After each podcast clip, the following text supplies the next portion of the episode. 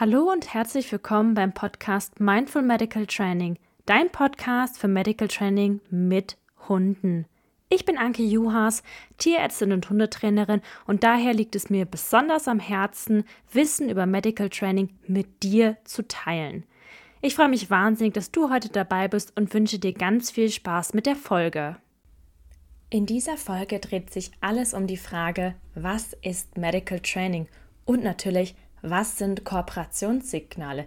Das heißt, egal ob du gerade das allererste Mal vom Medical Training hörst oder ob du schon Profi im Medical Training bist, es kann nie schaden, nochmal sich mit den Basics zu befassen und einfach mal zu überlegen, wo, ja, wo, wo können wir eigentlich mit dem Medical Training hinkommen? Was sind unsere Möglichkeiten? Was sind unsere Grenzen vom Medical Training? Aber was ist denn jetzt Medical Training?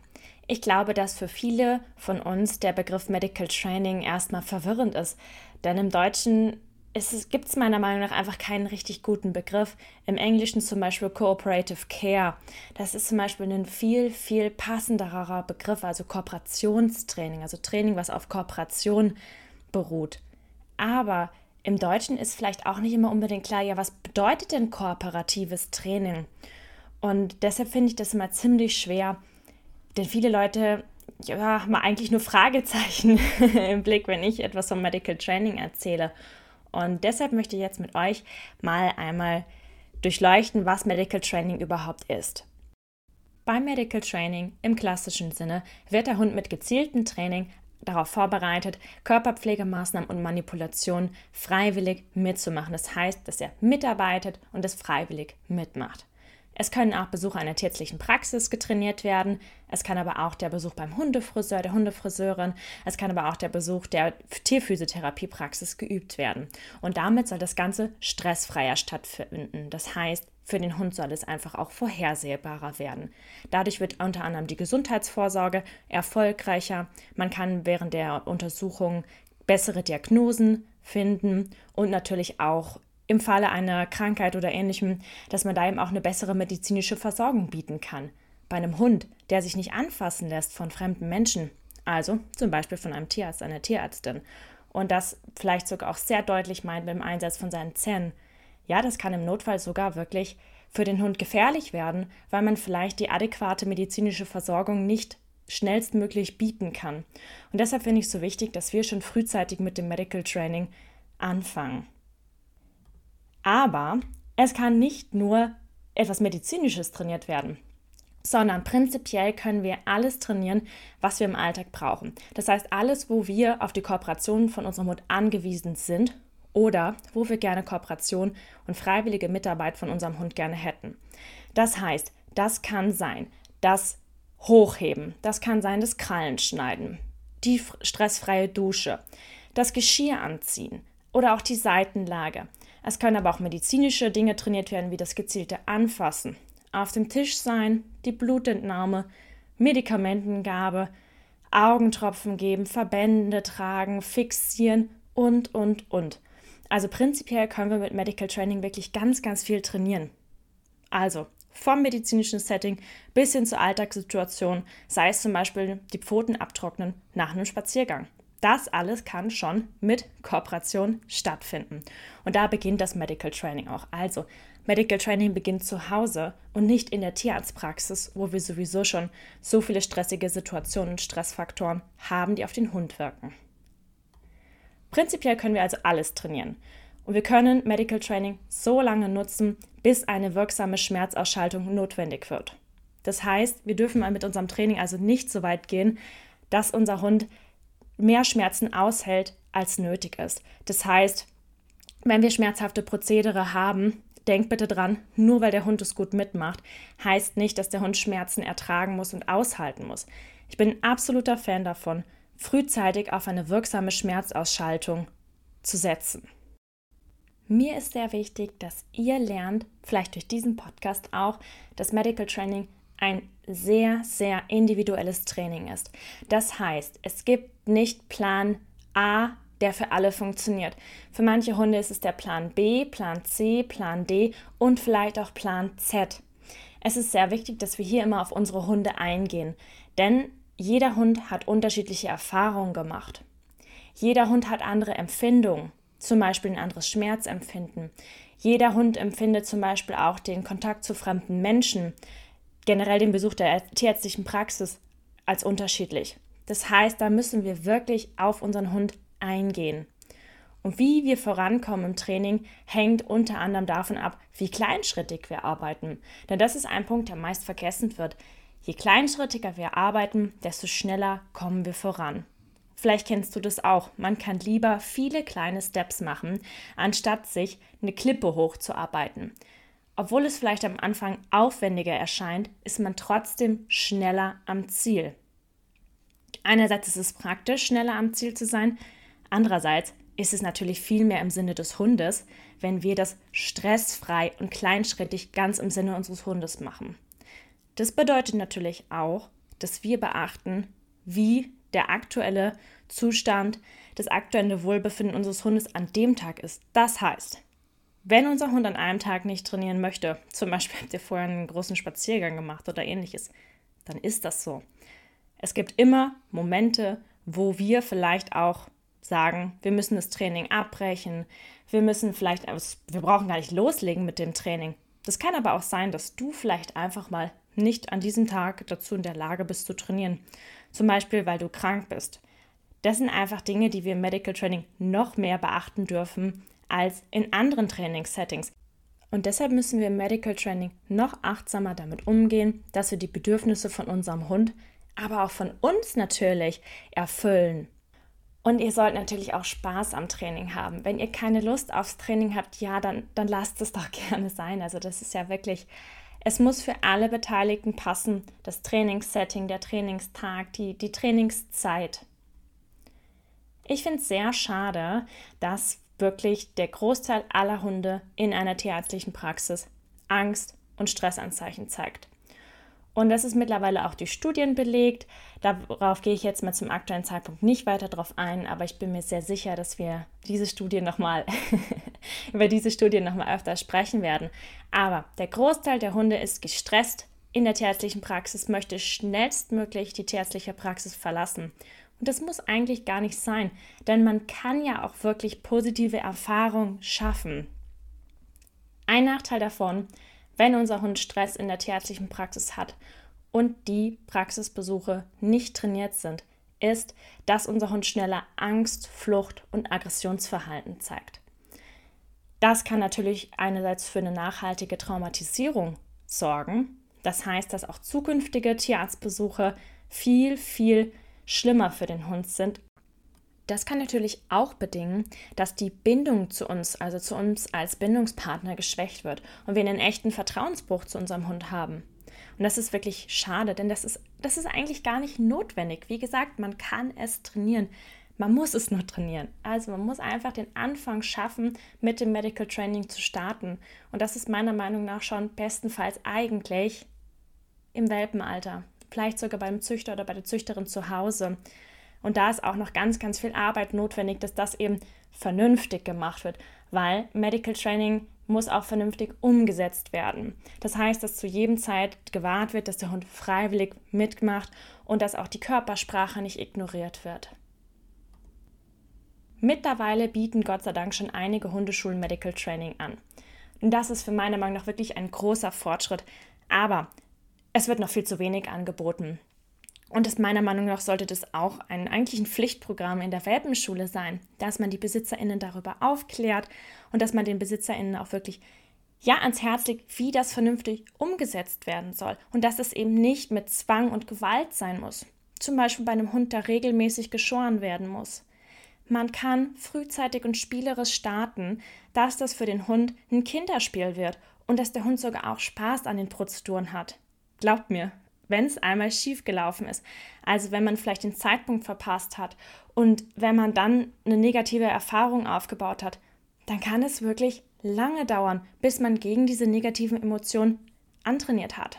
Das ist wirklich schade. Wie gesagt, es gibt diesen besseren, schöneren, ja hundefreundlicheren Weg. Und ganz ehrlich, uns als BesitzerInnen macht es ja auch viel mehr Spaß, wenn wir mit unserem Hund zusammenarbeiten, anstatt gegen unseren Hund und unseren Hund zu irgendwas zwingen müssen. Leider ist das Medical Training bei den Katzen oder auch bei den Pferden und anderen Tieren noch viel, viel unbekannter als bei den Hunden. Das ist auch sehr schade.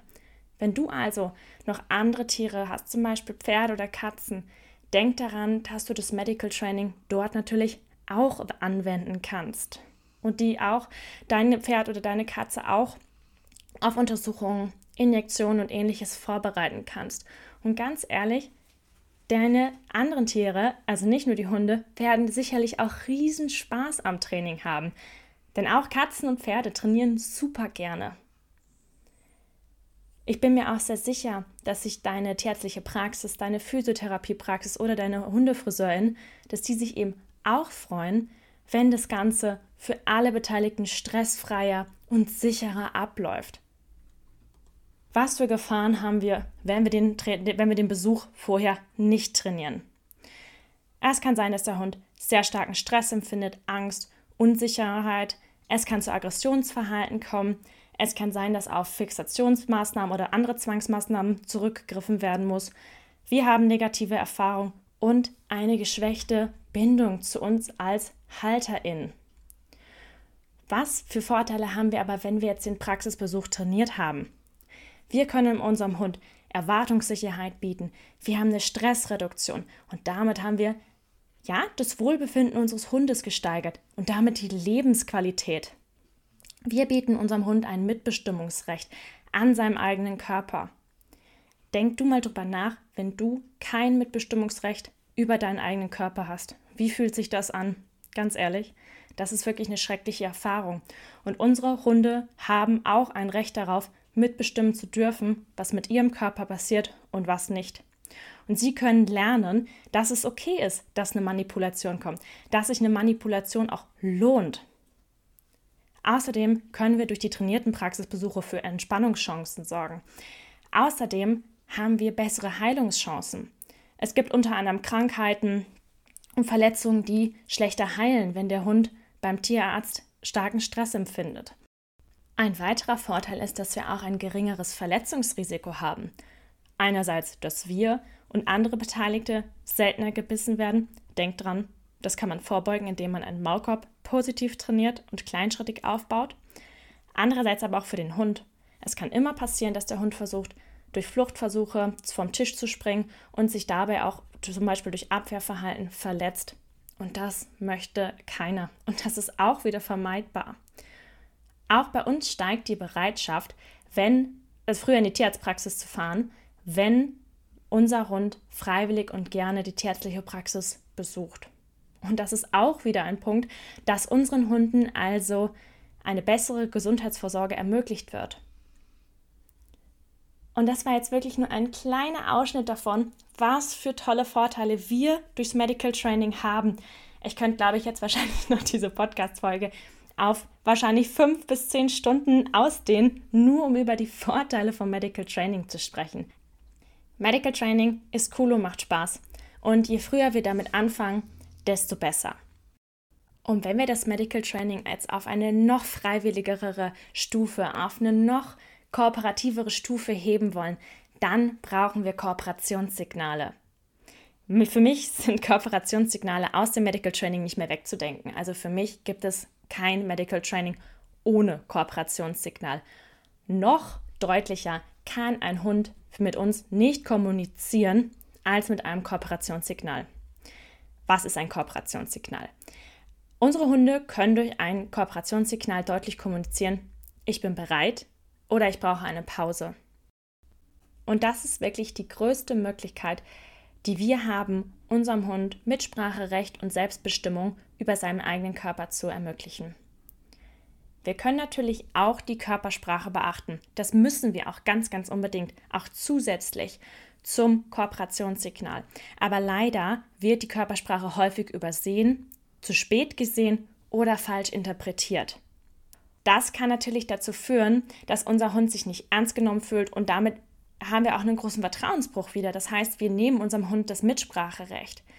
Der eine oder andere mag sich jetzt vielleicht denken, ja, aber ich erkenne doch die Körpersprache von meinem Hund. Ich weiß doch, wann er eine Pause braucht und wann nicht.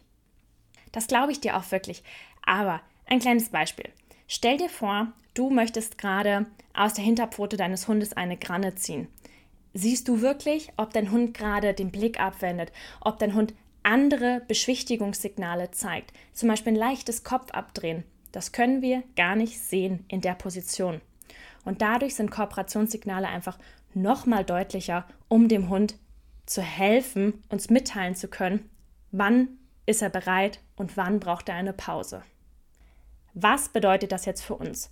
Kooperationssignale schaffen Erwartungssicherheit, dass gleich Manipulationen folgen werden. Erwartungssicherheit ist immer super. Unser Hund lernt auch, dass durch die freiwillige Kooperation eine Belohnung folgt. Also, freiwillige Kooperation lohnt sich für den Hund und er weiß, dass er mitentscheiden darf. Das ist wirklich ganz, ganz toll, dass der Hund das lernen kann. Wir haben verschiedene Kooperationssignale. Ich nutze sehr gerne das Kinn-Target. Das Kinn-Target bedeutet, dass der Hund seinen Kinn irgendwo ablegt und wenn er das Kinn abgelegt hat, dürfen die Manipulationen starten. Sobald der Hund jetzt den Kopf abhebt, stoppen jegliche Manipulationen. Und ich nutze dafür mal ganz gerne den Waschlappen, weil man unter anderem den Waschlappen zum Beispiel super irgendwo mit hinnehmen kann. Es gibt aber noch viele, viele weitere Kooperationssignale. Darauf gehen wir aber sicherlich nochmal an anderer Stelle drauf ein. Es gibt wirklich eine Vielzahl von Kooperationssignalen, die man aufbauen kann. Ich bin davon überzeugt, dass es für die Hunde einfacher ist, erst mit einem Kooperationssignal zu starten und dann dieses Kooperationssignal sicher aufzubauen, damit der Hund das Konzept vom Kooperationssignal, vom Medical Training versteht, dass er weiß, was das bedeutet und dann weitere Kooperationssignale aufzubauen. Nicht jedes Kooperationssignal ist in jeder Situation geeignet, auch wenn es Kooperationssignale gibt, die in fast jeder Situation geeignet sind. Manchmal fällt es unseren Hunden zum Beispiel leichter, eine gewisse Position einzunehmen. Und durch die Auswahl von verschiedenen Kooperationssignalen können wir es unserem Hund noch mal leichter und noch mal selbstbestimmter machen. Aber wie gesagt, ganz wichtig, immer erst ein Kooperationssignal sicher, kleinschrittig aufbauen, bevor wir uns auf die nächsten Kooperationssignale fokussieren. Wenn du mehr zum Thema Kooperationssignale und Medical Training erfahren möchtest, dann schau doch gerne mal auf meine Internetseite mindful-medicaltraining.de vorbei. Dort findest du alle Informationen zu meinem Online-Kurs und kannst dich auch auf die Warteliste für die nächste Runde eintragen. Medical Training ist ein Konzept. Das bedeutet, dass der Hund lernt, im Medical Training habe ich ein Mitbestimmungsrecht. Ich kann mitbestimmen, ob jetzt eine Situation startet, eine Manipulation startet oder ob wir eine Pause machen. Und das bedeutet, dass wir den Hund durch verschiedene Trainingssituationen, also wir versuchen mit dem Hund verschiedene Settings zu trainieren, verschiedene Manipulationen, dass der Hund zukünftig auch neue Situationen, neue Manipulationen, neue Untersuchungen auch pro problemlos meistert. Dadurch, dass wir eben dieses Konzept aufgebaut haben. Ein Irrglaube ist, dass wir beim Medical Training nur an den Problemen trainieren. Wir trainieren schon vorher, ohne dass der Hund es mitbekommt, an der eigentlichen Herausforderung, damit nachher das Training an der wirklichen Herausforderung auch wieder kleinschrittig zum Kinderspiel wird und für alle ein Erfolgserlebnis wird. Und dadurch natürlich hat man wieder viel mehr Spaß am Training. Und das war jetzt ein kleiner Einblick in die Welt vom Medical Training, von Kooperationssignalen. Und ich freue mich schon auf viele weitere Folgen zum Thema Medical Training mit dir. Danke, dass du mir heute deine Zeit geschenkt hast und ich freue mich, wenn du auch beim nächsten Mal wieder dabei bist. Vielen Dank, dass du heute dabei warst.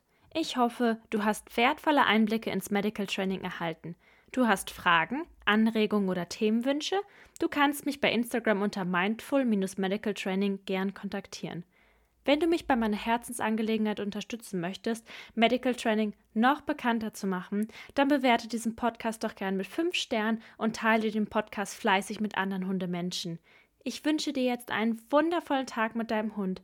Bis zum nächsten Mal, deine Anki.